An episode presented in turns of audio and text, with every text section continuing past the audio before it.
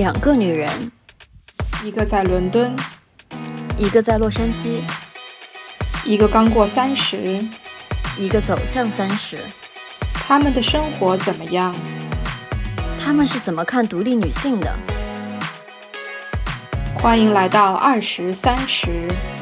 两个女人的聊天室。在这里，我们聊那些闺蜜间的话题，分享我们的人生。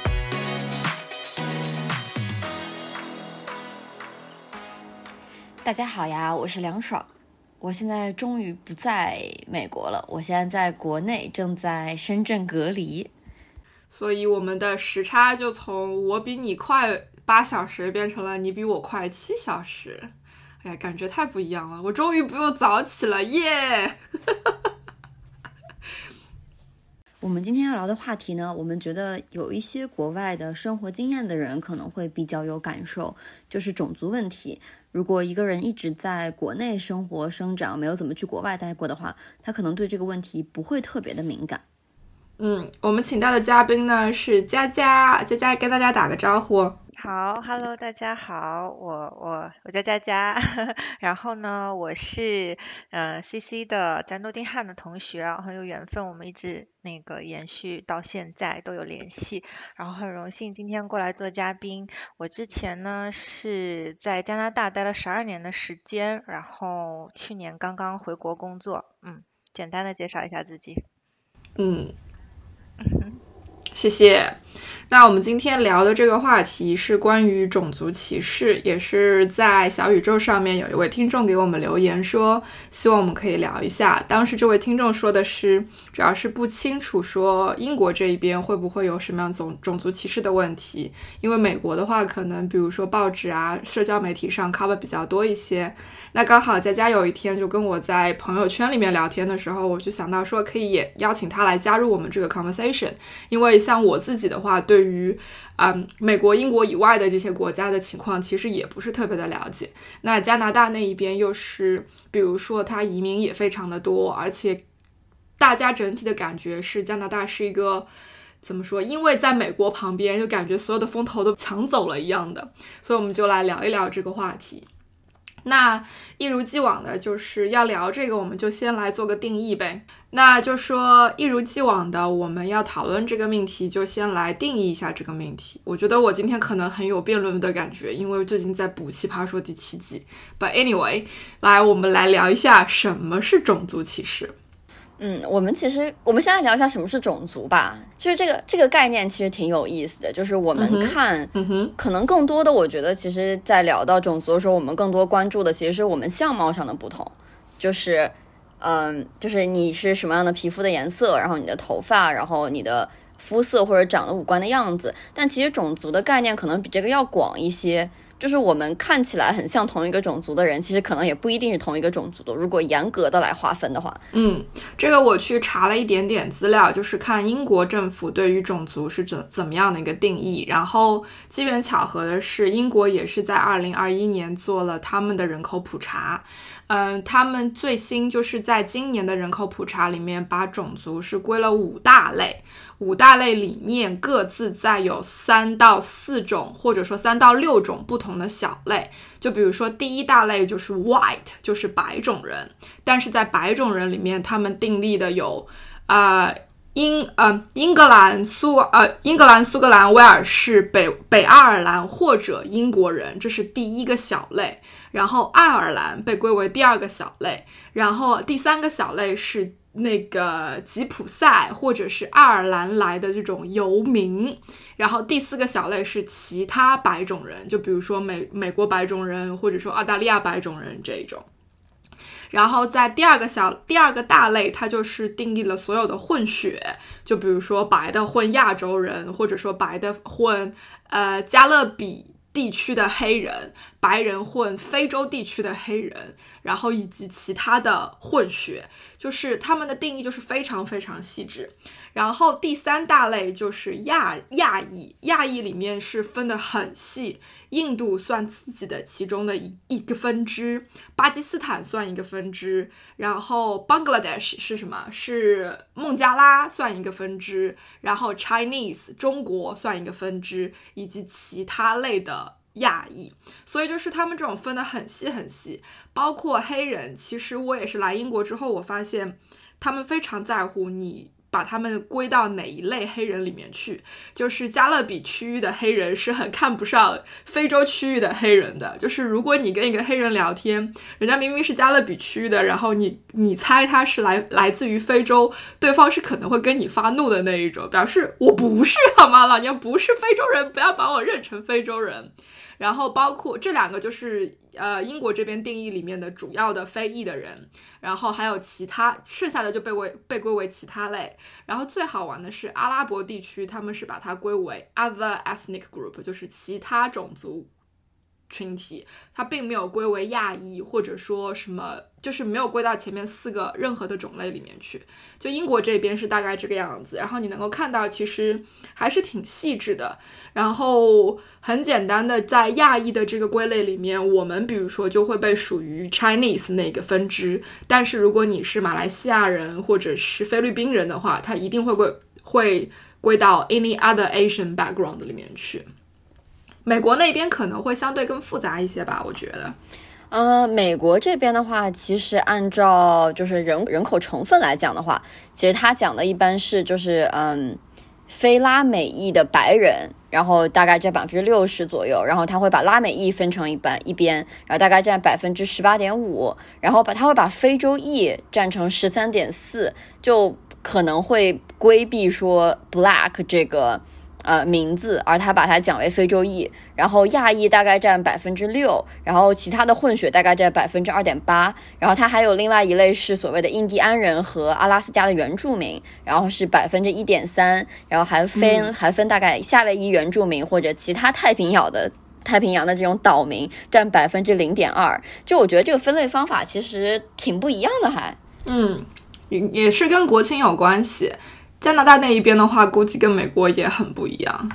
嗯，其实我这个我我都没有具体的这个数字啊，我现在在试图的在查，但是可能要 Google 准确一点。但是据我自己了解吧，应该这个加拿大其实多多民族的一个国家嘛，就本身就是移民国家。然后呢，它这个人口分布应该大城市跟中小型城市其实应该很不一样，所以主要的移民应该都聚集在像多伦多啊、温哥华啊、Montreal 啊这些大的城市。那么多伦多呢，亚裔的人口比例，那可能是大差不差不多两年前的一个数字了吧，大概是十出头。那其实大家可能觉得加拿大就是华人很多哈，可能 就是这这可能是一个一个一个一个固有的一个 stereotype。其实加拿大的这个华人只占这个总人口比例的百分之十啊，在多伦多地区哈，百分之十几这样子。那其实是远远小于这个印度和巴基啊印巴。印巴人口的，印巴人口在在那个多伦多大概占了将近有百分之二十的啊左右，然后其他还有就是这个就是亚非拉地区的，就是黑色人种的。差不多也有这个百分之十左右，然后剩下的应该就是白人，可能是欧洲过来的，或者说是那个呃当地的土著人民，然后还有一些就是北美的啊，这么这样子一个组成吧。但是这个可能不是官最官方的一个数据，但是是我大致的一个了解吧。嗯嗯。其实差不多，我觉得这里面啊，英国跟加拿大可能有一个共性，因为毕竟加拿大也是英联邦国家，所以当初比如说你能够看到加拿大的白人很多祖上基本上不是英国人就是爱尔兰人，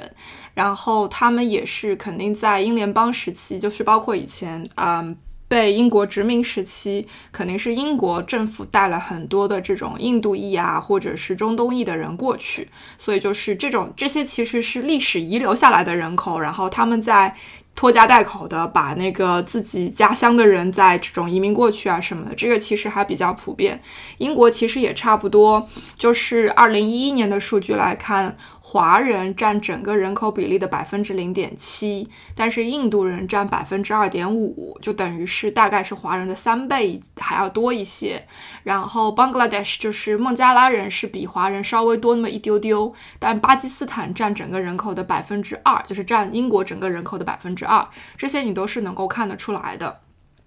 所以其实从人的这种成分，人口的成分来讲，其实英国跟加拿大可就是基本上三个国家都还是以白人为主导，然后，呃，小的这些 minority ethnicity group 就是成分就会相对来说有一丢丢的不一样。那这个就会衍生到，就是这是我们认为的种族嘛？就是其实说，像梁爽讲的，一方面是从最表层的来讲，它是一种。外观上的、容貌上的，或者说语言上的不同，但事实上，呃，你再往下去挖的话，其实什么是种族？它更多的是一种 my origin is different from yours。嗯，可是政府的很多这种分类，它其实是把你的依然还是以一种外貌的那种，就是。你的你的样子来给你去做一个分类，因为你长相是亚裔，所以你被归到亚裔的这个种族里面去。可是如果真的是这个样子，如果我的长相就是亚裔，所以我属于亚裔族群的话，我们就不会有这种什么所谓的 banana 啊，就是外表是黄的，内内里是白的这些问题。其实，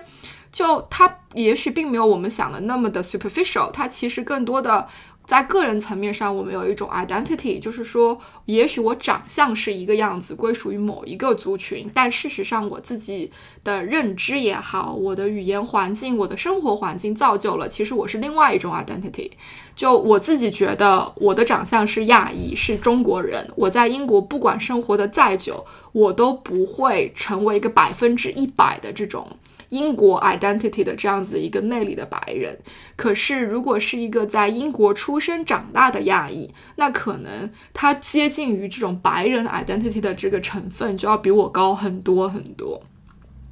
然后就讲，那就这个差不多了吗？还有什么想讲关于种族的定义？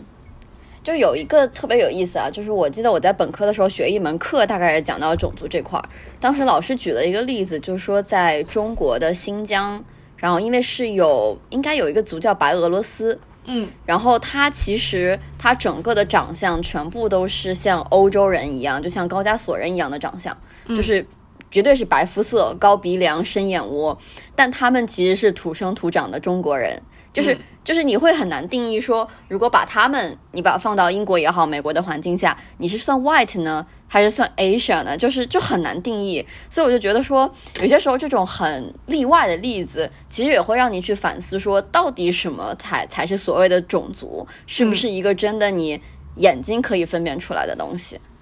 嗯，我觉得不是，但是目前阶段应该说，我们接触到的信息、看到的东西，更多的时候就是把它定义在眼睛可以看到的这个层面上。然后呢就聊一下，聊到这个。种族歧视，所以其实是不是说歧视这个词？你看它就有“视”这个字在里面，它其实就是一个以眼睛来判断的。我看到你跟我不一样，我看到你是我不喜欢的某一个族群，所以我对你有别样的眼光、别样的 judgment，这个算是歧视吧？嗯，但我其实也在想啊，所谓歧视到底是不是一定是不好的东西？就比如人家会说说。呃，亚洲人也好，就是中国人也好，你数学一定好，就是这件事情，其实某种程度上也算歧视啊。因为我觉得所谓的歧视，其实是一种根据你的样貌，我对你进行了区别对待，或者我对你的想法对和别人的想法有所不同。可能就是数学好这件事不一定是贬义的，但是 somehow 我也觉得，就是你把一个。character 或者一个特质，然后和一个人的相貌、长相联系起来了。我觉得梁爽说的那个点啊，也是我今天在想这个话题的时候，就是我们如果聊种族歧视，就你刚刚说的那个中国人数学好那个点，可能不算是歧视的范畴。我觉得歧视可能就是比较贬义的，是一种很贬义的一种 stereotype，就觉得你中国人一定是。啊，是怎么样的？我一下子也想不出来。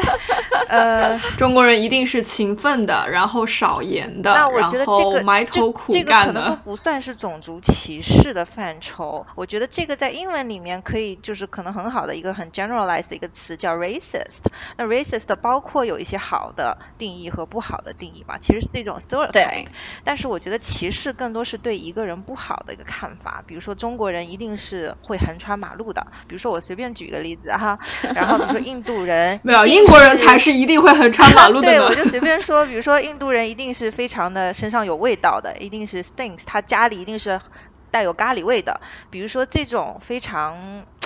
带有一定的攻击性的贬义色彩的，可能才叫歧视。我们我我觉得我们今天可能可以把这个范围更广一点，可能就是我觉得英文里的那个 racist，对，更好的定义我们今天想讲的那个这个这个这个范畴吧。我同意。其实我觉得 racism 这个词可能在中文翻译过来有一点点说，在翻译里面它的它的这个。怎么说呢？这个词语的范围被窄化了。对，就你 racism 如果翻译成中文，大家一定会想，哦，这个就是种族歧视。但其实它也包括一些，就是对于某个族群的这种，包括 maybe 听起来很好的 stereotype，但是就是，但是可能。就在，我觉得也有很多人，即使说这是很好的特质，他们也不愿意说你把我和那件事联系在一起。就有很多，比如说 A、B、C 的小孩在美国，他就会觉得你凭什么看着我脸像亚洲人就说我数学好？他觉得这个对他来讲也是一种他很不开心的方方式。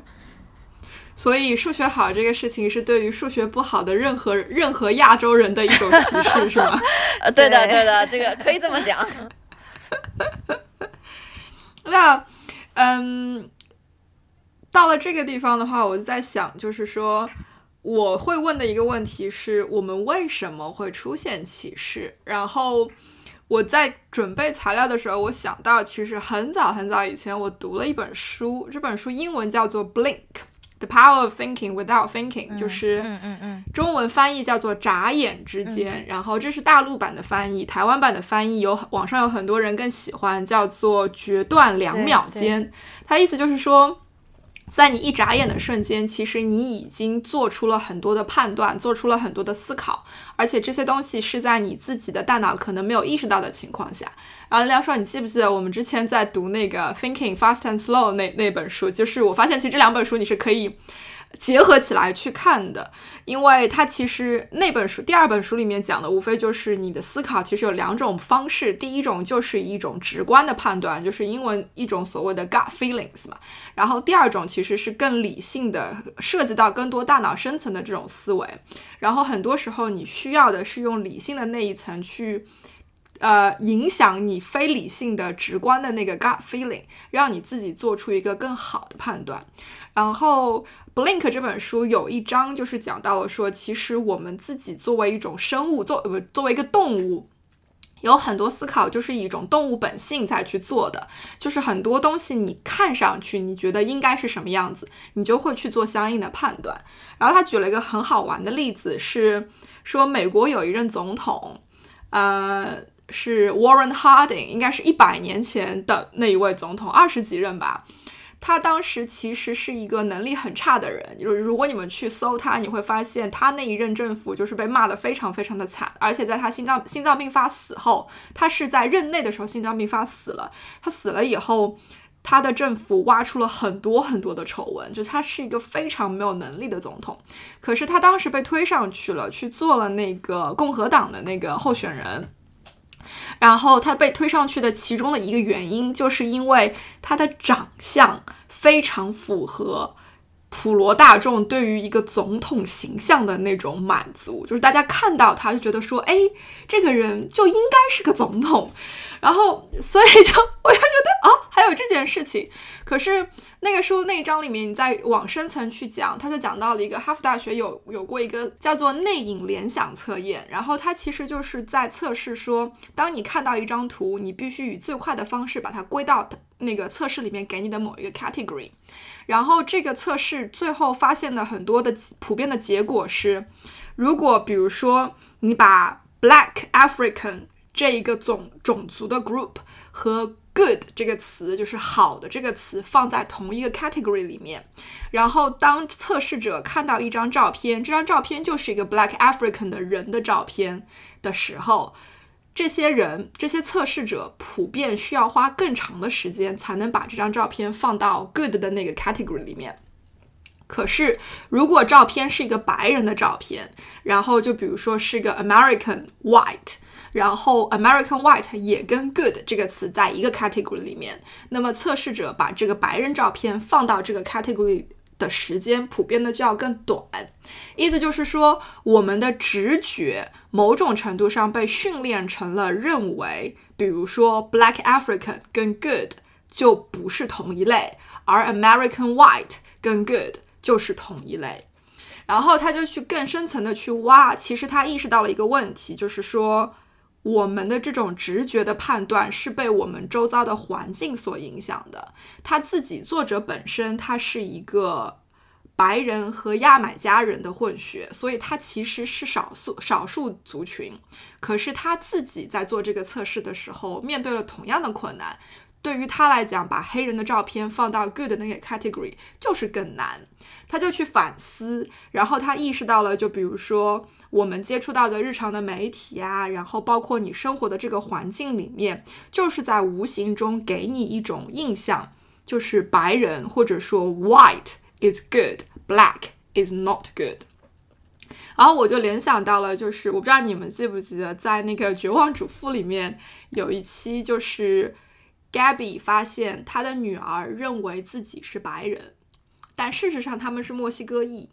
然后 Gabby 抬起头看了一下他们这个街道这个 community，然后他意识到了，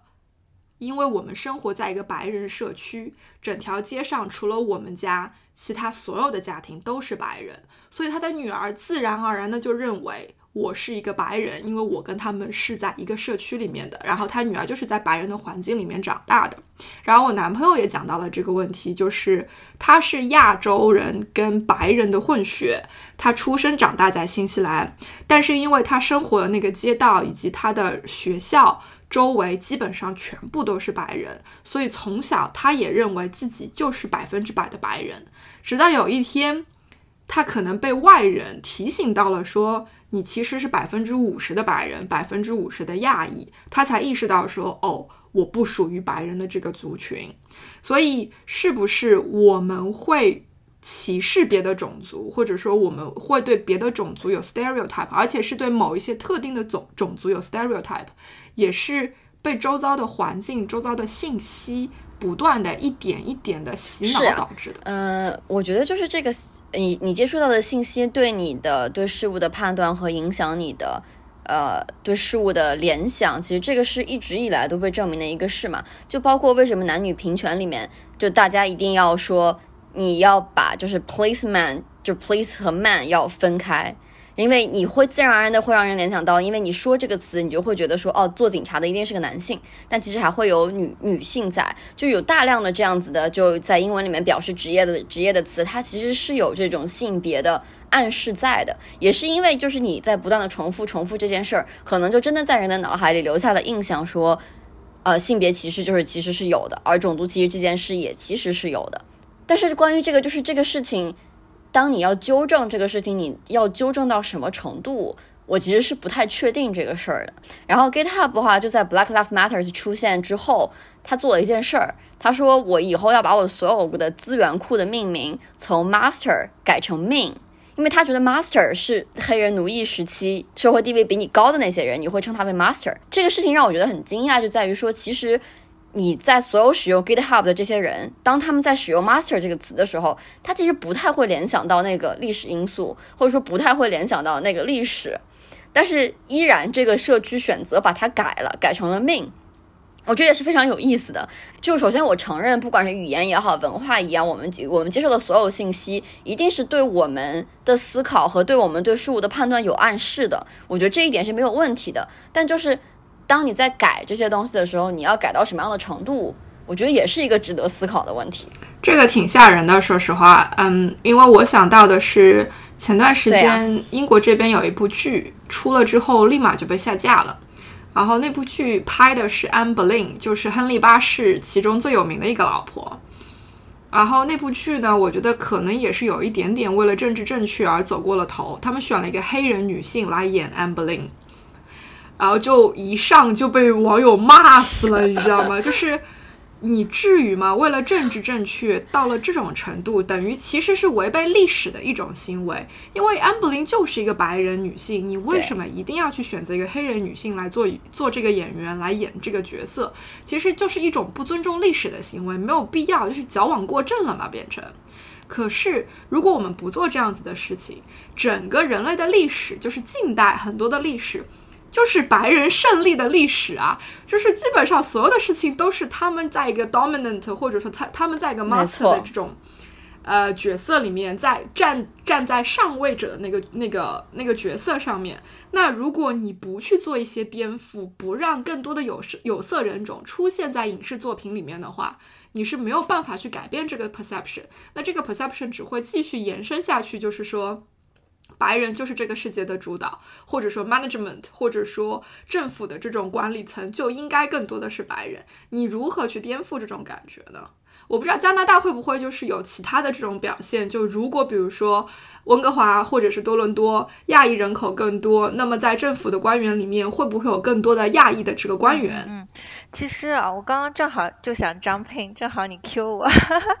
我其实是想说吧，我觉得这个问题我还是蛮乐观的。我就是觉得吧，这个事情应该随着社会的发展，随着这个人们沟通的程度越来越高，人们越来越能教育程度越来越高，越能越越来越接受的事物越来越多，接受的人也越来越多，更 tolerant，可能这个这个 racist 或者说这个 discrimination 这个事情，我觉得就。就会越来越少。我觉得大部分人产生这种 stereotype 呢，都是因为。自己可能接触到的人和事物本身就有限，所以我们获取认知的途径都是从书本啊、从媒体啊、主流媒体的这些 dominance 受到这些东西的影响。我举个不恰当的例子，C C 不要 take personal。嗯。比如说很多人，就像我们在中国境内哈，比如说人人家都觉得上海人应该是怎么怎么样的，对不对？就是一定是很精明的、很矫情的、很作的，对不对？然后上海男人一定是会做饭的。其实像这种，其实都是一种 racist，只不过。不过呢，这个 context 被放在国家与种族之间，它就会被放大，就会被政客所利用。但是当你看像我，我周围有很多的上海人，那我在没有接触他们之前，我也有这种 stereotype。那么我跟他们深入的接触交往之后，我就知道哦，其实并不是像大家说的那样。所以我觉得像类似的 racist 现象也会随着这个世界世界化程度越来越高，那么大家这个沟通程度越来越高，那我相信对这个种族的这个。意识是会通过与人自己自身 first hand 那个 practice 去积累，而不是通过媒体和这个政客想要传达的这些信息啊，来给人最终形成这种 judgment。所以我是觉得，那为什么其实之前。在我们录制之前哈，我们三个人在聊天的时候，我是说，其实，在加拿大很少有这种种族歧视的现象。我觉得也是因为移民国家，大家接触的人种非常的 diversified，所以互相之间可以很理解、很尊重，也并不会因为一个人、某一个人的。一种特殊的行为，就给这个整一个 group 下一个结论，因为我们会遇到这个 group 里面非常非常多的人，所以我们不会随随便便的下这么一个结论。所以我觉得在加拿大这种非常 diversified、非常多呃多 ethics 的这种国家下面，这种现象是好很多的。那么我相信，随着这个世界化进程越来越好，以后我我觉得这个大家对人种啊，对这个 race 的这种 stereotype 也会越来越好啊。我我我的观点是这样子，对，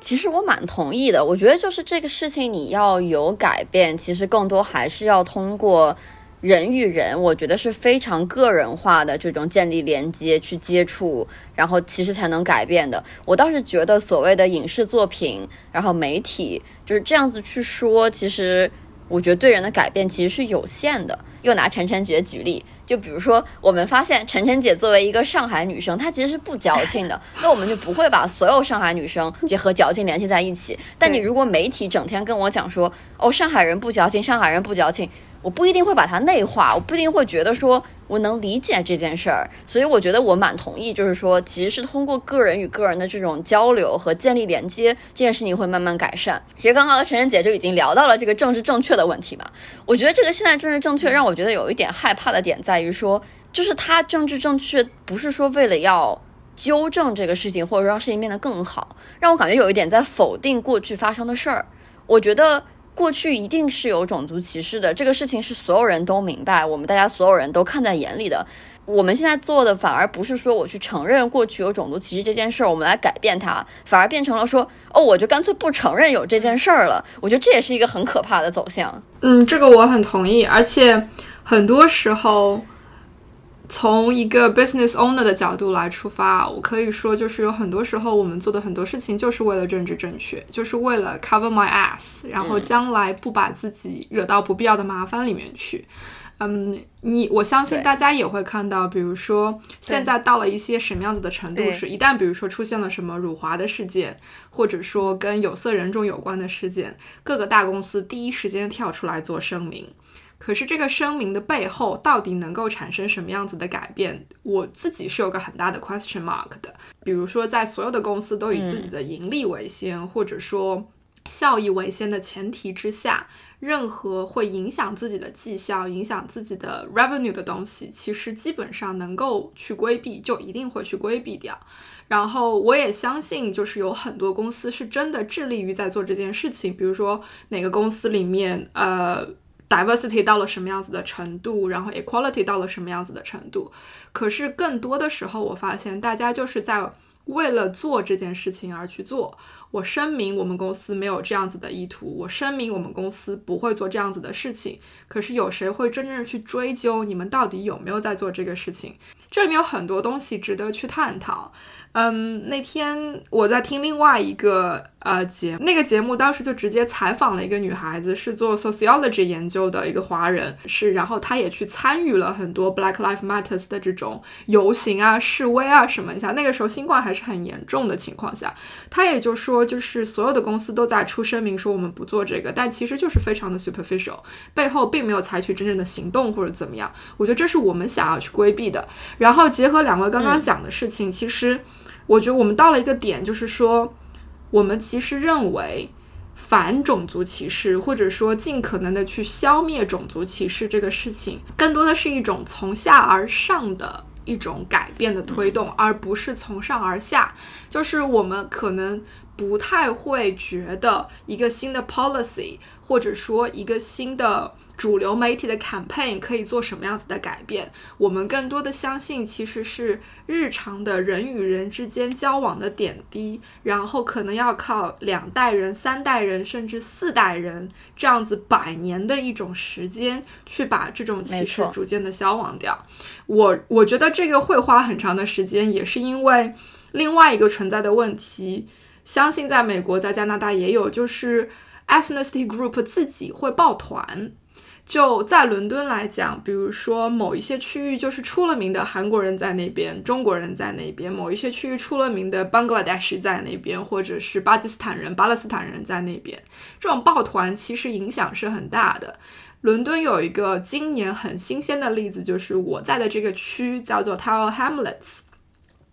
他 Hamlets 在全伦敦的疫苗接种率，就是新冠疫苗接种率以及新冠测试的这个测试量这两个数字，在伦敦是出了名的倒数。住在这个区的很多人不愿意去做测试，也不愿意去做那个，也不愿意去接种疫苗。然后大家去分析推断下来，就是中东的很多这种小，中东的很多这种少数族群，他们自己的抱团。非常的强大之后，他们那个里面有了自己的 subculture，就他们对于疫苗不相信，他们对于政府不相信，他们对于新冠甚至是持怀疑的态度，导致了这样子的问题。那政府能做什么去打破这个东西呢？短期内我觉得不会有太大的效益。可是如果比如说能够增加他们与外界其他非抱团团体的这种。接触一代、两代、三代，甚至四代人以后，他们不再仅仅生活在自己的 community 里面，我觉得这才是最后的解决方式吧。没错，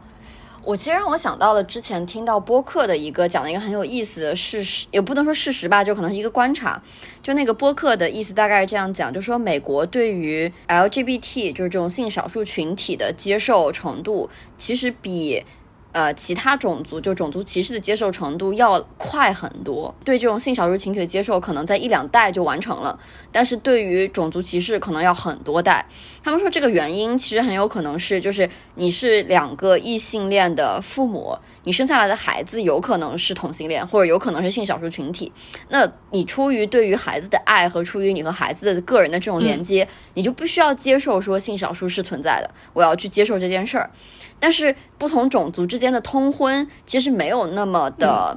就没有那么的频繁。就没有那么的普遍，就意味着说你在你的圈子里，就像陈姐讲的抱团的，在你的圈子里，你看不到一个其他种族的人，你看不到一个其他族裔的人，那你在接受起来这件事儿来讲，也就会更缓慢。这个说的很有道理，而且呃，之前我们聊，比如说 dating 啊，然后包括聊什么各国男友力比拼啊什么的时候。你会发现，所就是通婚，就是寻找自己另一半这件事情，是一个非常 personal 的事情，不像就是性向这个东西，它，你说它是 personal，它确实是 personal，可是性向这个东西不是取决于父母，我把我的孩子生出来了，他会是什么样子，这不是由我来决定的，所以更多它像是一种。由外力产生的对内力的一种影响，可是寻找另一半，我觉得它是一个非常主观的东西。更何况我们这个时代就是更多的在鼓励大家追求自己的真心，不要受到外力的影响而被迫去做什么事情，对吧？这个我觉得这个方向就是不一样的。那回到种族歧视上，我们来讲点故事吧，就是大家都有过什么样子的经历，或者说听过什么样子的故事吗？因为我的同事基本上全是爱尔兰人或者英国人。呃，我也跟他们聊过，就是对亚洲人的印象。然后普遍我会聊的一个就是，你们能不能区分日本人、韩国人跟中国人？就如果你们走在路上看到，必须不能。然后你这肯定不能，对吧？但是你知道，我有一个同事，他非常的傲娇，他死也不承认自己没有办法区分。然后他给了答案，我觉得其实挺 stereotype 的。他就说。日本人很好区分啊，他们就是站在街上，就是游客不停的各种拍照、拍照、拍照、拍照、拍照，那个就是日本人。我想你是不认识中国的网红，然后你是不知道我们有多喜欢在小红书上 po 照片吗？这种就我觉得就是很 stereotype。然后他其实有一点点的这种，就好像认为亚洲人数学就是好，然后亚洲人就是怎么怎么样一样，日本人就是喜欢拍照。我觉得其实我很 personal 的经历没有特别多吧，就我没有感觉，也可能因为我在加州洛杉矶，相对来讲，一是一个文化比较包容的城市，二是华人亚裔其占的比例会高很多，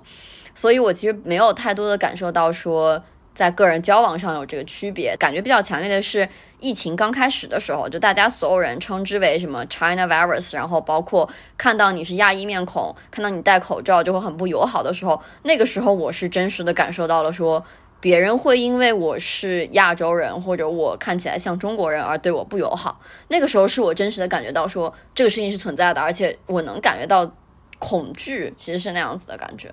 还有包括之前就是 Stop Asia Hate 那一段时间，就网上出现了各种说针对亚洲人的这种暴力暴力案件，还有歧视，我当时也是能真实的感觉到。我和我周围人的这种恐惧的，就是我们甚至都会避开去中国超市，因为我们会觉得，如果你要去袭击亚洲人的话，你可能最容易选择一个中国超市，因为那里是亚洲人聚集的地方。所以那段时间我们会避开去亚洲超市，反而更多的去就是本地的去超市去购买一些购买东西。所以这个是我觉得真实我感受到的对我生活的影响。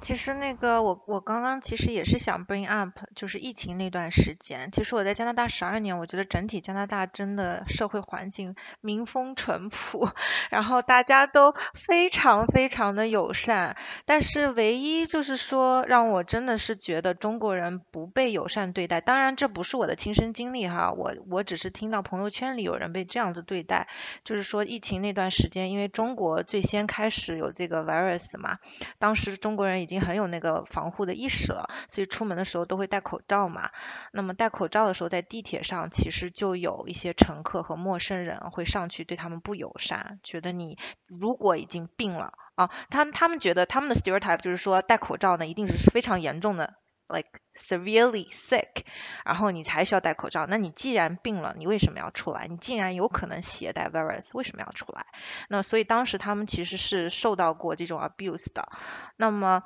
嗯，但我觉得这个也是因为他们对这个 virus，对对这件事情本身的严重程度。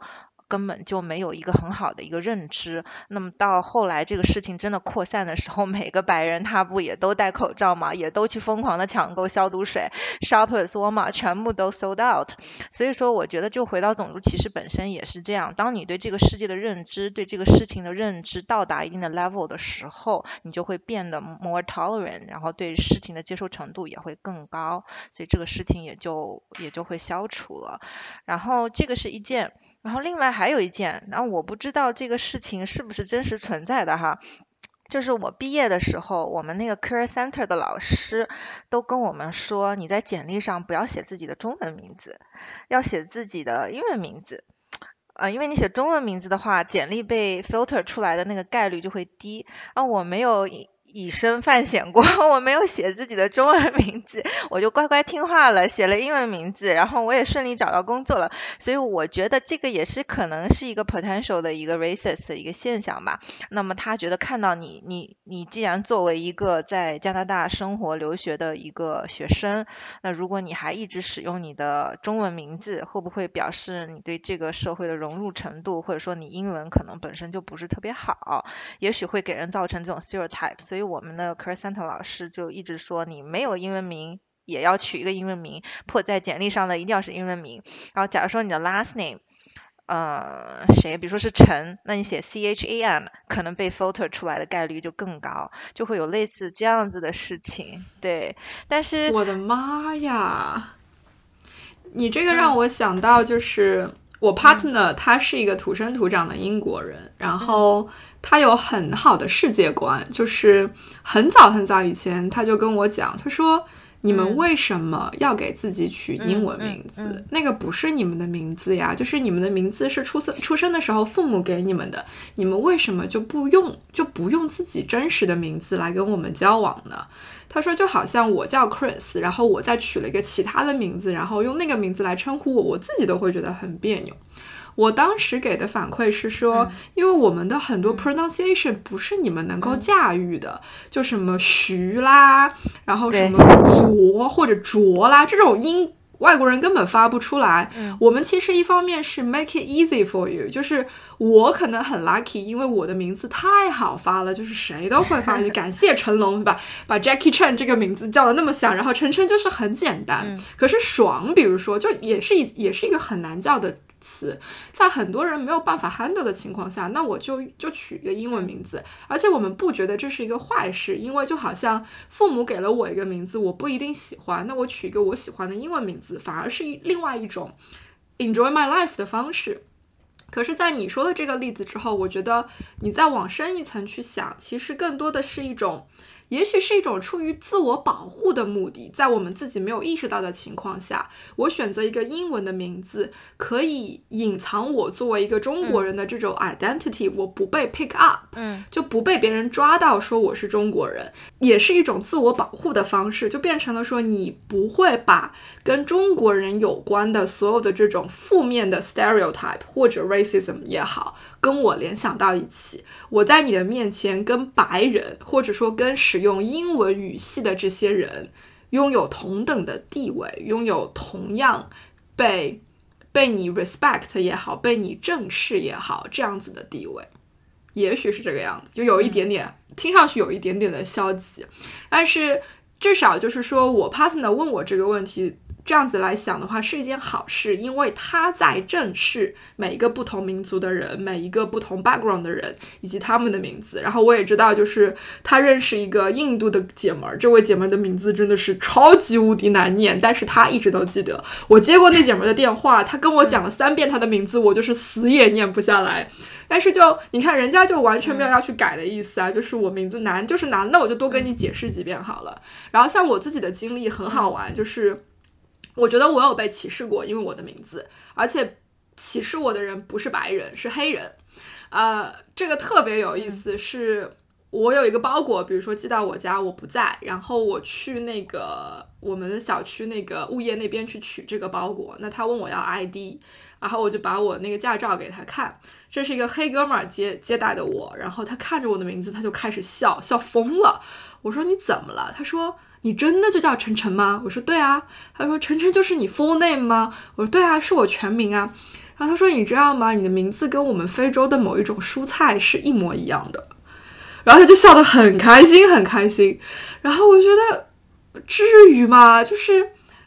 你不要这样，就是你让我觉得非常的不舒服。就是我明明是一个活生生的人，然后你就是把我联想，因为名字一样，或者说发音一样，你就是我就被降级成了一种植物，你知道吗？那个感觉让我觉得非常的不舒服。包括以前打一些电话什么的，对方比如说需要我的信息，我也遇到过几次 customer service 的人在另外一端就笑起来了，他就觉得我的名字很 funny，这是一种。歧视，我觉得就是对我个人的一种歧视。然后这件事情到现在其实是有转变的，我觉得很神奇。也许是这十年，就是大家的意识转变了。现在我遇到有一些人第一次知道我的全名是陈晨的时候，他们会觉得说：“哇，你好幸运！It's so easy, you don't need to explain to people。”就你不需要跟别人说把那个什么呃。First name 拼一遍，再把那个 family name 拼一遍，你只要说就是拼一遍就可以了，然后只需要讲一句我的 family name 跟我 surname 是一样的，而 it's so easy，而且我记起来也很方便，所以我觉得这个名字真的是太好了。我是在过去两个月里面收到了两三个人这样子的 comments，我就觉得哇，这是怎么了？所以我甚至觉得，我甚至觉得是不是就是。因为，比如说新冠这件事情，一开始的时候，也许是对于我们国家一种抹黑的一件事情，因为被叫 China virus 也好，被各种黑，然后什么占物资啊，什么不呃防疫不给力。但是到现在十二个月、十五个月、十八个月以后，中国成了全世界的典范，就是说。反而是防疫最给力的一种状态，国民现在的生活状态基本上已经恢复了。你再看看世界其他的国家，其实大部分人都没有恢复。我觉得这种形象的颠覆，我甚至觉得在这个里面是有联系的。就在自己没有意识到的情况下，外国人看我们的眼光已经变了。我觉得这是一件很残酷的事情。如果真的要这样想的话，这事情太残酷了。你所代表的族裔，你长什么样，其实和你背后所代表的文化的强盛程度，甚至是国家的强盛程度是直接相关的。如果这样来讲的话，我相信现在在美国，愿意用自己的真实的中文名字和别人交往的中国人，会比过去就会比十年前要多太多。可能十年前大家还是会觉得我要取一个英文名。我在美国的，就是我老板还有我认识的一些中国人，他们都是把自己的。中文名字直接给到对方的，就是他会告诉你，告诉你怎么念，然后即使是 A B C 哦，他们也会把自己中文名字给对方，这个是让我蛮惊讶的点。那这样讲的话，其实就非常残酷了，就是我们所谓的歧视。就种族歧视也好，各种各样歧视也好，它其实和你背后的 power 是有很大的关系的。那其实不管说是美国社会也好，就是美国社会其实对黑人的歧视，我觉得这个我觉得没有必要去否定，因为它是真实存在的。那其实就和黑人的历史、黑人在历史上的地位，以及黑人所代表的背后的政权，它背后的的这种权利到底是怎么样的，其实是息息相关的。嗯，这个就衍生到另外一个问题，这也是我听那期播客的时候意识到才意识到的一个点，就是你去看这三个国家的人口成分，有多少人是，比如说祖上多少代都是在那个国家，以及他们怎么来到这个国家，基本上决定了多少代以后他们依然是会生活在一个什么样子的环境。就具体的来说，我们作为亚裔。像我们三个人出国其实是移民嘛，所以我们的祖上依然是在中国，而且我们在一个新的国家生活的时候，遇到任何的困难，我们总有背后在祖国的这个家庭作为我们的 backup。在后方作为支持，不管是精神上的，甚至是财力上的，你想有多少人，有多少父母会愿意把钱花到在海外生活的子女身上，让他们在那个地方生活的更好，对吧？所以就是我把孩子送出国是一种，也许是突破我现有阶层，或者说也许是突破我我们家族现有的这种财富状况的一种行为。那么孩子的生活是会比我更好的。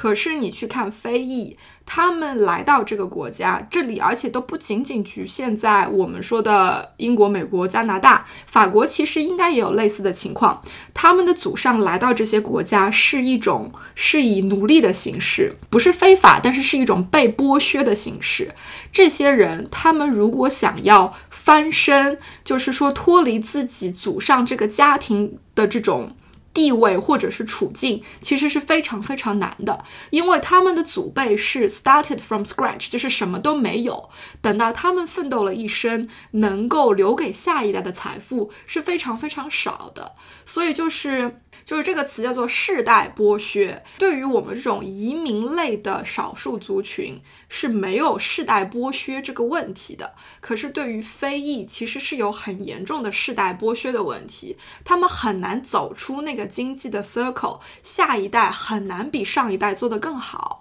就你看奥巴马夫妇这种，其实是非常非常极端的例子。他们两个人是通过走法学院这条路，就是去上好的大学，而且是一定是走法律，然后从政这样子的方式。如果不走这条路，请问他们有其他的方法吗？其实很少。非常非常少，但是 at least 我觉得他在 getting better，所以我我是觉得 还是挺乐观。比如说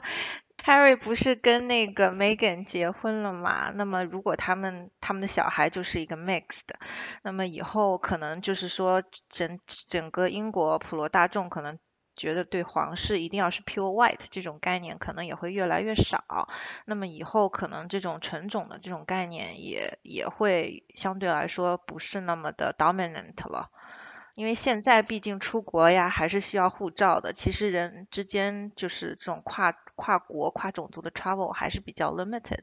那我觉得一一定社会会发展到一个沟通无障碍、travel 无障碍的这么一个时候，我觉得这种现象就会越来越好。其实我觉得在中国也是一样嘛。其实我们就是汉化那些少数民族，我觉得 其实也是差不多一个。一个类似的这么一个一个过程，那以后世界可能也会变成到一个大熔炉 （melting pot），可能大家的种族都是 mix 的，就不会像我们现在这么的单一。那么以后可能这样的问题就会越来越少了。嗯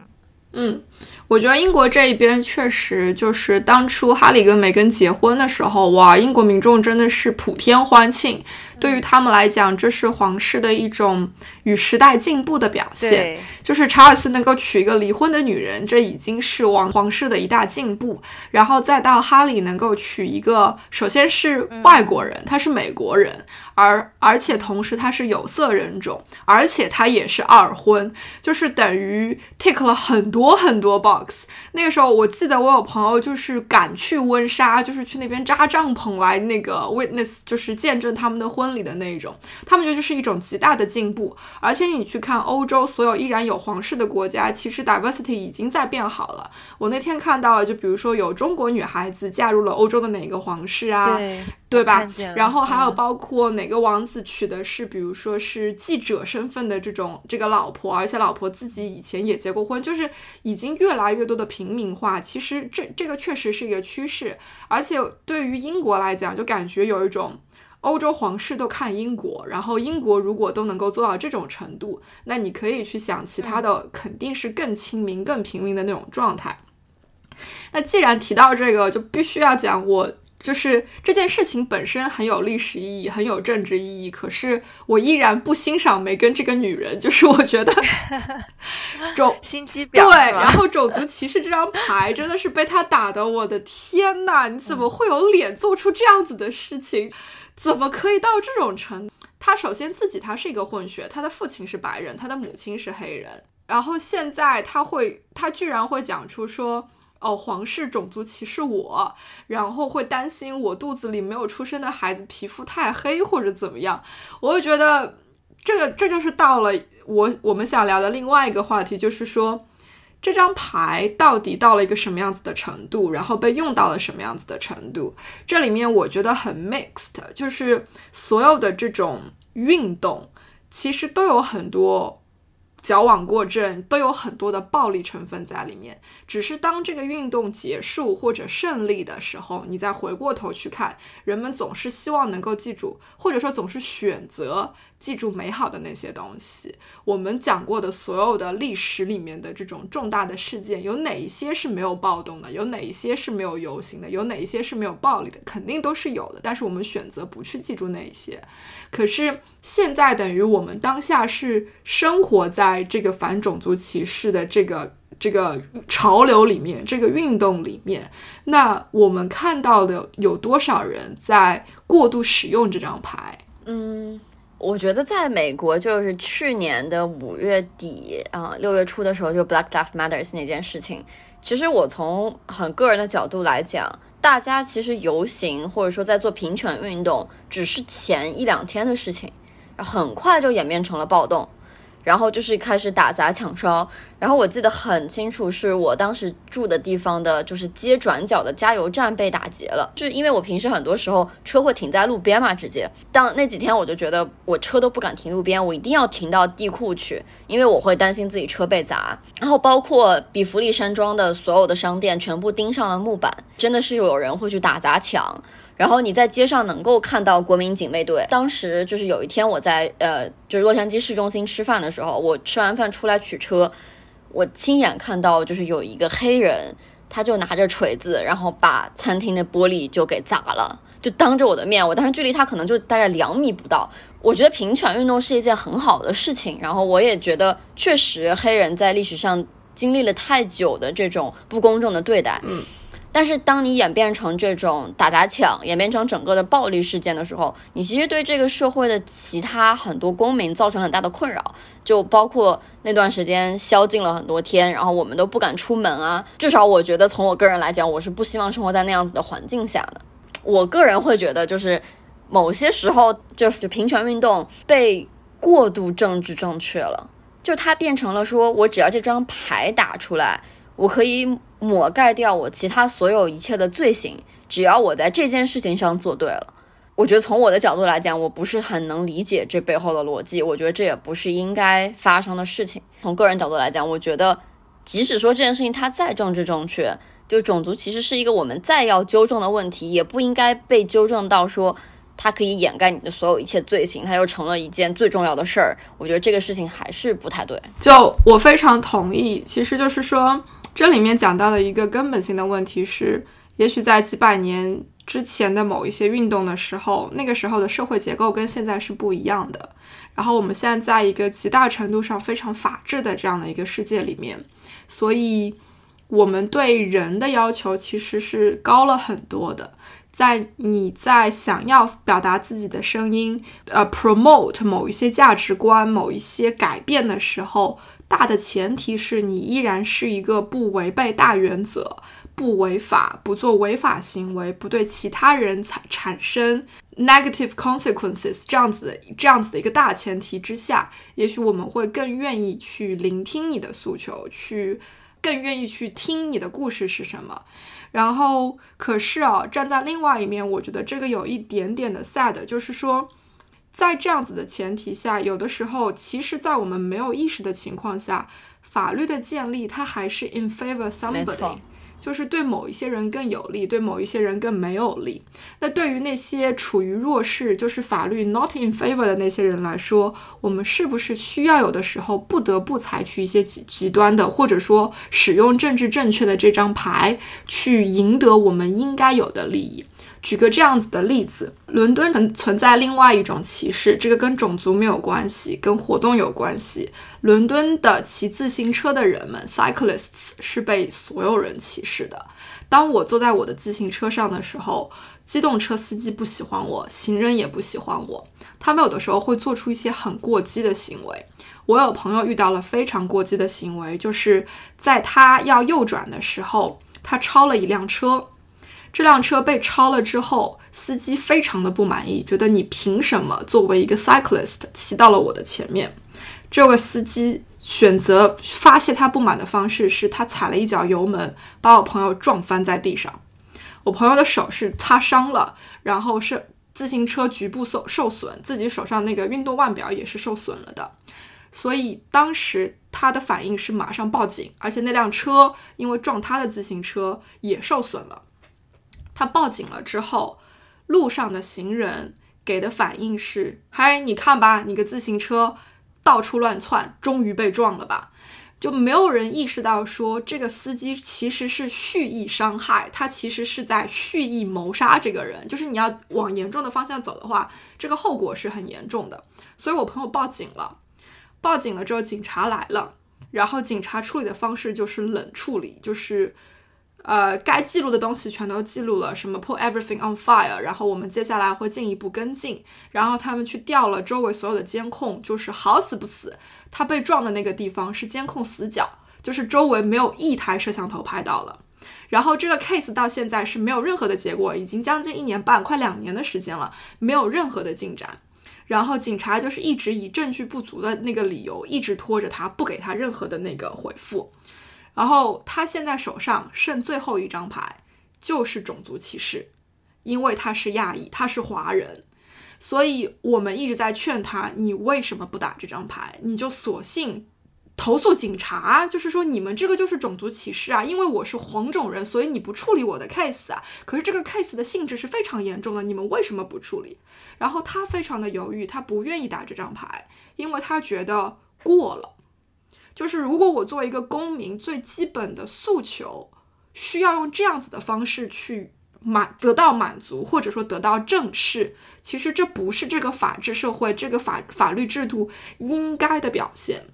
这个就是我很我非常 respect 这个人，可是如果是我，我觉得我一定会打这张牌，因为这是我手上最后一张最有力的牌。如果我不打，我的诉求怎么样得到满足，怎么样得到体现？而且如果我不打，警察就会觉得黄种人某种程度上就是好说话，就是好解决，就是好欺负啊，我不用理他就可以了。没错，所以就是为什么我我会支持我们这样子的，就是。某种程度上，在社会上没有那么大的影响力，没有大那么大的财富，没有那么大的这种地位的人，其实可以利用这个东西去做一个自我的保护，因为你需要伸张你自己应该得到的利益。可是我非常看不起梅根这样子的人做这个事情，就好就是网上那个段子说的嘛，就是他接的接受那个 Opera 采访的时候，那个截图就是说两个 two millionaire 两个百万富翁再上一个千万富翁，哭诉自己的人生有多么。的痛苦，就是他的那种社会地位，他的这个影响力，他的财富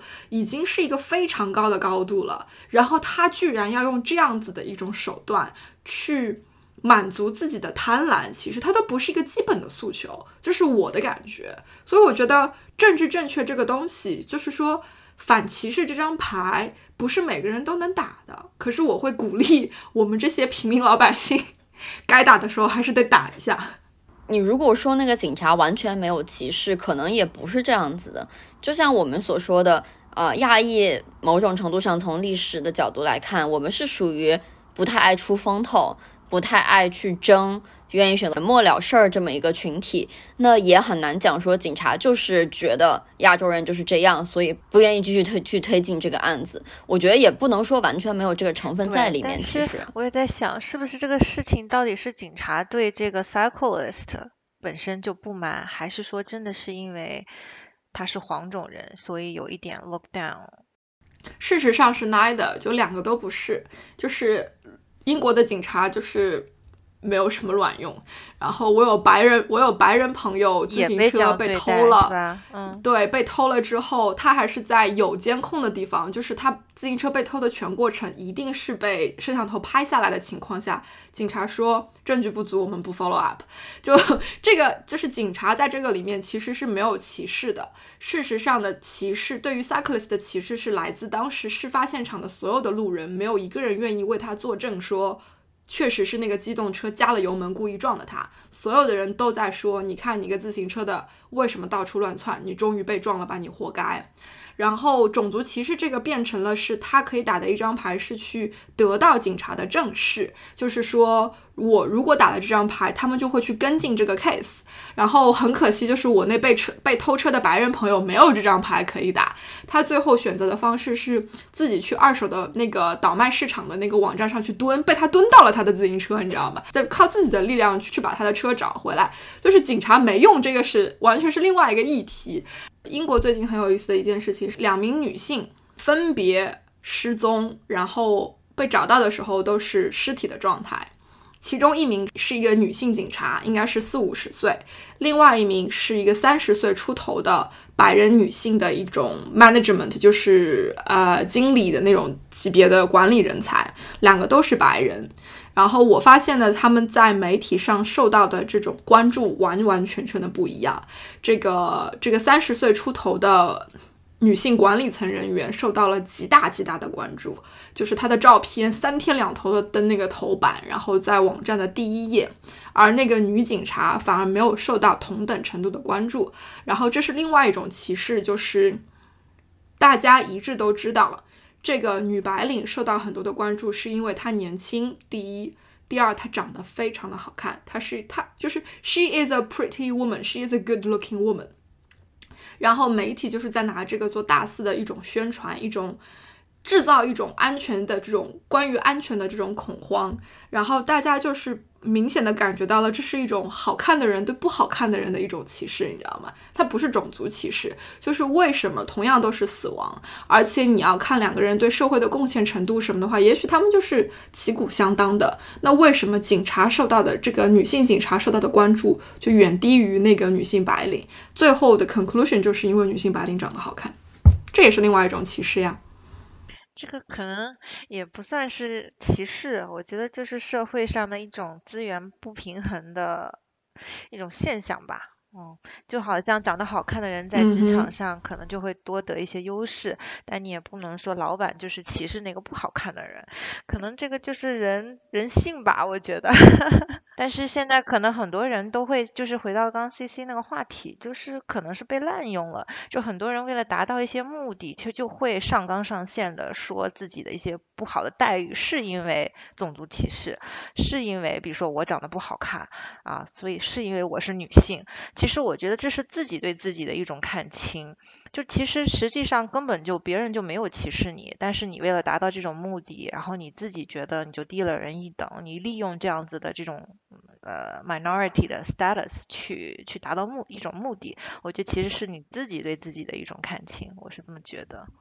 嗯，其实想聊几句关于警察这个事儿，就在美国，警察我觉得和在英国、在中国完全是完全不一样的。美国的警察就在美国生活或者对美国有所了解的人知道，美国的警察权力非常的大。就是假如说你我开车，然后他把我追下来，然后把我逼停，就看到我有一些，比如说他觉得我可能是掏枪或者不规矩的举动，他是可以直接射杀我的。所以在美国，警察的权力非常大。然后这就是说，为什么之前那个弗洛伊德那个事情，不仅仅是大家在抗议的，不仅仅是就是白人和黑人之间这个种族歧视的问题，大家还在抗议的是就是警察权力过大的这个问题。但警察其实。因为在美国，其实警察大多数还是白人嘛，所以他就变成了一种说白人警察和黑人的这种冲突，然后反而是在弗洛伊德这个事件里面就被完全的爆发出来了。其实，在美国就是历史上，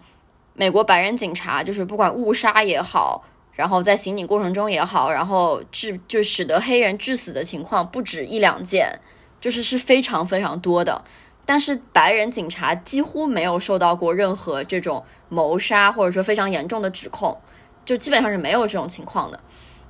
然后这个可能是第一次，就是所谓的白人警察被指控为，我记得是二级谋杀，好像是，就是这是第一次以这么重的罪去指控警察。所以我觉得这个也是算是爆发了大家对于这件事情的不满吧。然后就。就为什么说这个事情很复杂呢？就是它还，它确实是有种族的这个问题在里面。就是对比一个另外一个事件，就之前在纽约的时候，我记得二零一四年吧，就纽约的时候是有一个华裔警察，然后他是手枪走火，然后他都没有看到那个黑人，他手枪走火，然后走火的的那个子弹，然后划过墙壁，然后反射之后射中了那个黑人，然后使黑人致死。但当时这个华裔警察就立马被指控为了谋杀，然后所以当时其实激起了就是整个纽约市，包括整个全美国华裔对于这个指控的不满，因为就觉得说为什么在你指控白人警察的时候从来都没有这么严重的指控，但是当他是一个华裔警察的时候，他又他要遭到如此的待遇，他甚至不是故意去射杀，他是因为枪走火，然后发生了这个事情，所以就有人当时的论断就说说这个其实是就亚裔警察他被。当成了缓解白人警察和黑人之间这个矛盾的替罪羊，所以就是怎么说这个事情非常非常的复杂，它既有警察这个体制的这个原因，它又有中间掺杂了就是种族歧视的这个原因，然后还有另外一个很震惊，算是震惊全世界的一个案子是我是我知道这个案子，其实是因为看一个美剧叫做《When They See Us》，嗯就是它中文名翻译叫《有色眼镜》。这个案子非常的令人痛心，我只看了一集，我觉得我实在看不下去了。它是这样子的，就是在纽约的中央公园，当时有一个白人的女性，她在慢跑，然后但是当晚被发现她被强奸了，而且被人袭击了。与此同时，有一帮就是黑人的少年在纽约的公园里面，他们在玩耍嘛，就是打闹。但是警察觉得他们非常的不安分，然后就把这些黑人少年全部抓起来进行拷问，坚持说这个白人女性是他们强奸并且袭击的，但其实并不是他们。但是这五个孩子就全部被判了刑。然后他们其实做出的证词都是彼此互相矛盾的，但是警察依然认为这件事情是他们做的。然后在二零二零零一年的时候，就大概这个案子发生大概有十几年之后，然后真凶突然爆出来说，当时纽约中中央公园那个案子是他做的。然后这个真凶当时其实已经在坐牢了。然后这个其实是当时在整个社会让大家非常震惊的一件事儿，就是嗯，仅仅是因为这些黑人小孩可能在警察。眼中的这个形象不做好，他们就被因此判了刑。然后其中有人就是还因为这件事情被判了终身的监禁，其实是非常非常令人唏嘘的一件事儿。所以我会觉得说。我觉得就是种族歧视这件事儿，当它不涉及犯罪、不涉及美国的警察系统的时候，它可能不是一个特别明显的东西。就比如说在加拿大，比如说在英国，它之所以在美国它成为了一个非常非常严重的问题，或者说成为了一个大家所有人都去关注的问题，是叠加了这个非常强势的警察系统，以至于说你黑就显得好像就是黑人在犯罪上面更容易被认为是罪犯，以及说黑人走在街上会更。被认为你的行为或者说你的目的不做好，然后所以才会有 Black Lives Matters，然后大家翻译成黑命贵，其实也真的就是这么一个逻辑在里面。的确比较少，然后加拿大本身可能黑人也没有特别多。嗯，加拿大那边好像从来没有听过会有这样子的 case。要不然就是中韩的。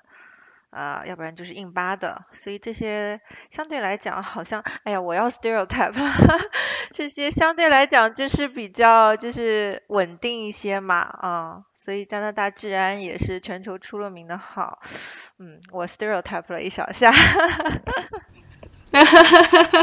我觉得其实倒不是人种导致，啊，人种可能是个历史问题，可能就是教育程度，然后经济水平，一般。不是说穷乡恶岭出出刁民嘛？他们可能整个，我这个比喻不恰当啊，但是说整个黑人因为历史原因，可能受教育程度、资源都不倾斜向他们，所以他们能够获取资源的途径有限，所以自然呢就倾向于去犯罪啊，做一些那个破坏社会的事情。那么人们对他们的认知，可能就是基于这些负面的报道和新闻，形形成了一定的 stereotype 这样子，嗯。嗯，我也在想，就是英国的警察，其实警察本身那个 diversity 非常的好，你能够看到就是各种肤色的警察在街上，然后其实我们也是，是吧？而且另外一个伦敦特别特别的这种特色是看你住在什么区。然后那个区政府的这些工作人员，就是基本上代表了、反映了这个区的这种人口成分。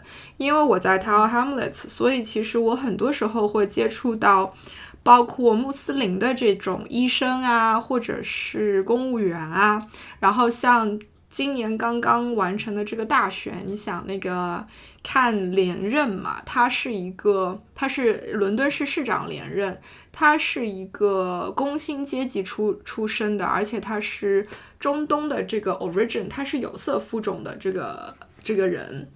然后像 Tower Hamlets 的这个区长，多少年了，一直都是中东人。就因为就是这边大部分的这个居民都是这样这样子一个种族成分，所以反而这边有很多的这种官员也好，警察也好，也是这样子的出身。然后他们会做很多跟这这里的居民相关的这种政策。但是有一个很有意思的事情，就是华人从政非常非常少。就，嗯，我们这里也是。对，就我觉得很多时候你会觉得我们更像是一种自扫门前雪，就是关上门过好自己日子就行了。我不会 care 外面怎么样子，谁当选了，谁连任了，跟我有什么关系啊？赚钱才是王道，改善生活才是王道，就有这种感觉。然后就普遍，比如说我们会选择一些居住环境更好的地区啊，然后会去选择一些让我日子过得更舒服的这种状态，不会去定个目标，说我就是要选举什么什么东西。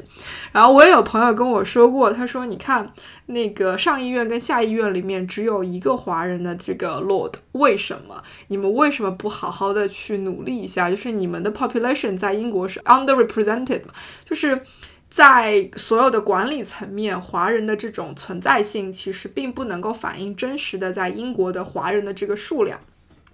我觉得好像真的我们没有在。在这个上面，我们没有什么远大的志向，我们就是为了出来能够好山好水好寂寞过好自己的日子。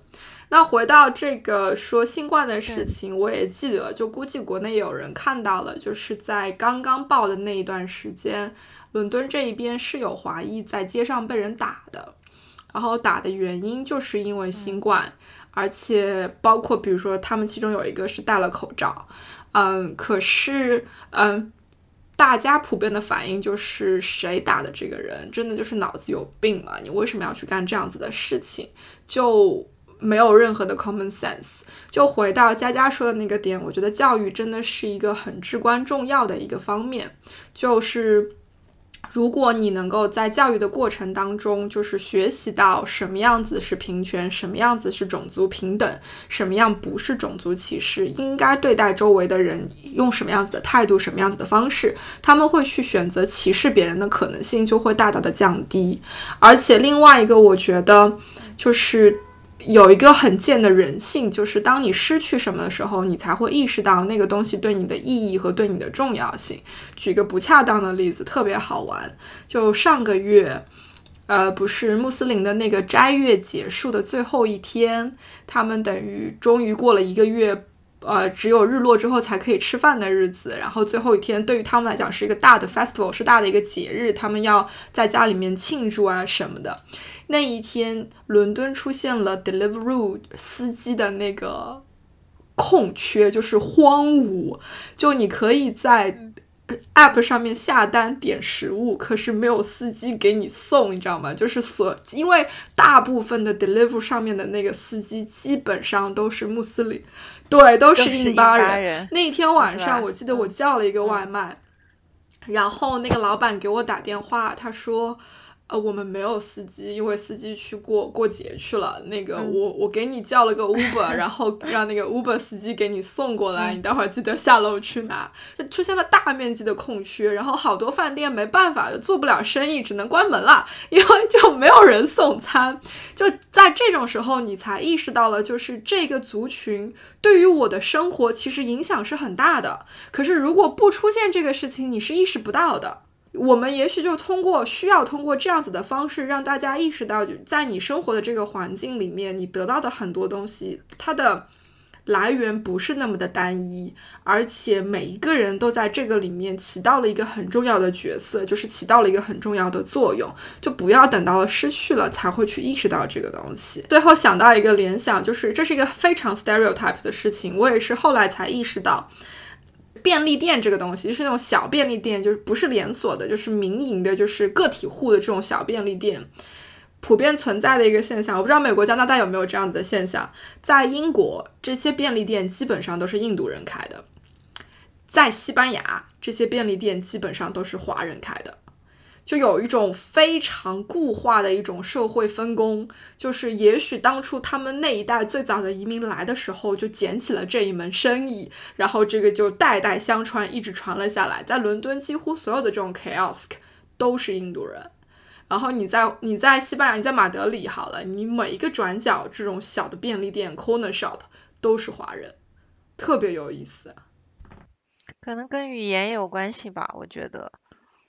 印印巴人讲英文啊，所以他们在这种英英文 speaking 的国家，一般都会去这些地方。啊，中国人反正本身语言也不通，学一门新的英语跟学西班牙都得学一门新的，对，像我知道，因为我我家里是我我爸这边是温州的嘛，我知道温州人就是真的很能吃苦，全世界各地到处跑，意大利啊、西班牙啊、葡萄牙啊，就对他们来说，我觉得可能反正都是出国，就没有那个语言的一个一个 preference 了。但是印巴人天生有语言优势，所以更加